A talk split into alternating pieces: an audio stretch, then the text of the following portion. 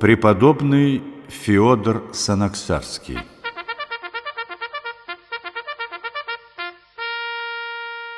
В 1741 году молодой дворянин Иван Ушаков был определен на воинскую службу в лейб-гвардейский Преображенский полк Санкт-Петербурга. В ночь перед отъездом из дома родового гнезда в Ярославской губернии совсем еще юный Иван не сомкнул глаз.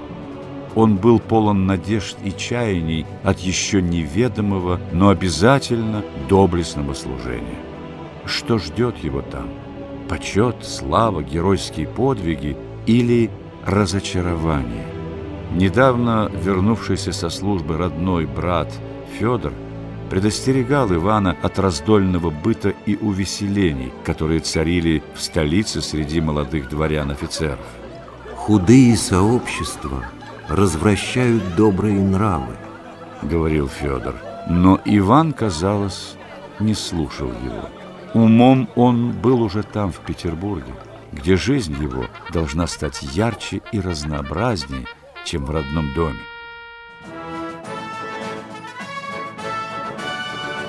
Через год после поступления Ушакова на службу его повысили в звании за особое усердие и добропорядочность. Иван, казалось, уже привык к веселой и беспечной жизни столичного дворянства, к постоянным праздникам и пирушкам, царившим среди его товарищей-гвардейцев. Так бы это и продолжалось. Не стань Иван свидетелем одного происшествия. Один из товарищей Ивана – всегда отличавшийся здоровьем и хорошим настроением, про которых часто говорят «душа компании», во время очередной пирушки внезапно упал на пол и умер. Он был только на год старше Ушакова. Этот случай потряс всех присутствующих, но на Ивана произвел особое впечатление. Он точно очнулся от сна – вдруг осознав всю непрочность того, что люди называют земным счастьем. Иван решился оставить все, о чем он когда-то мечтал. Воинский чин, славу, почет, друзей, чтобы тайно бежать в пустыню. В этот момент ему только исполнился 21 год. Обладая от природы решительным характером, Иван на следующий день после похорон товарища тайно ушел из Петербурга в поморские леса на берега Северной Двины и поселился в заброшенной избушке. Крестьяне подкармливали его, а местное начальство было недовольно незаконным поселенцем. После императорского указа с требованием «выявить всех укрывающихся в лесах от закона. Ушакова арестовали. Он не имел при себе никаких документов. При допросе Иван откровенно сказал, что тайно ушел со службы в гвардии, а потому сразу был доставлен в Санкт-Петербург к императрице Елизавете Петровне. Вместе с караульным Иван Ушаков стоял во дворе у царского крыльца, дожидаясь решения императрицы о своей дальнейшей судьбе. Семья Ушаковых была известна и уважаема как при дворе, так и среди петербургской знати. Весть о том, что Ушаков найден и доставлен во дворец, быстро пронеслась в гвардейских полках. Многие собрались посмотреть, на молодого подвижника, смиренно стоящего у крыльца.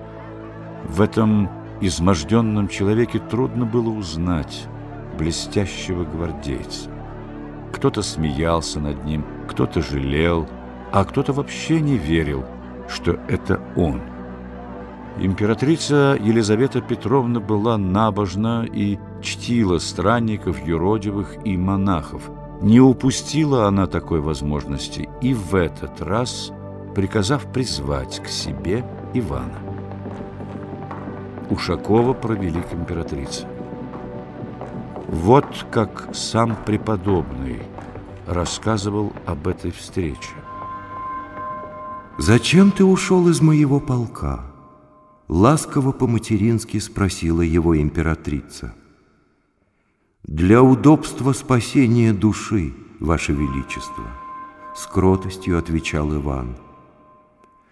«Зная фамилию твою и честное служение предков твоих на благо России, не вменяю тебе побега в проступок и жалую тебя прежним чином», сказала государыня, словно испытывая твердость стремления Ивана к новой жизни.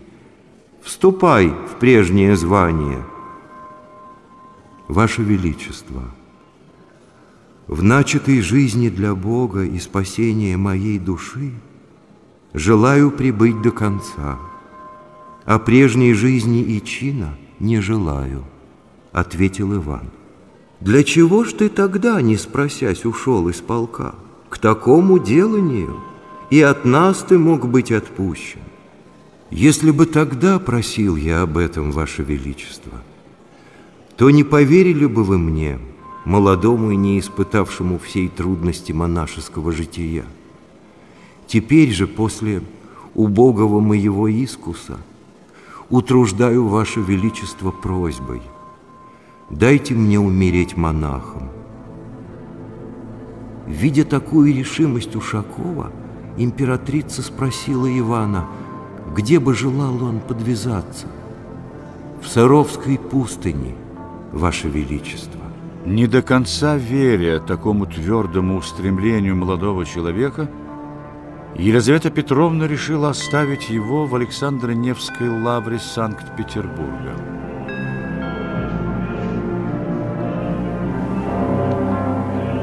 Через три года Ивана постригли в монахи с именем Феодор.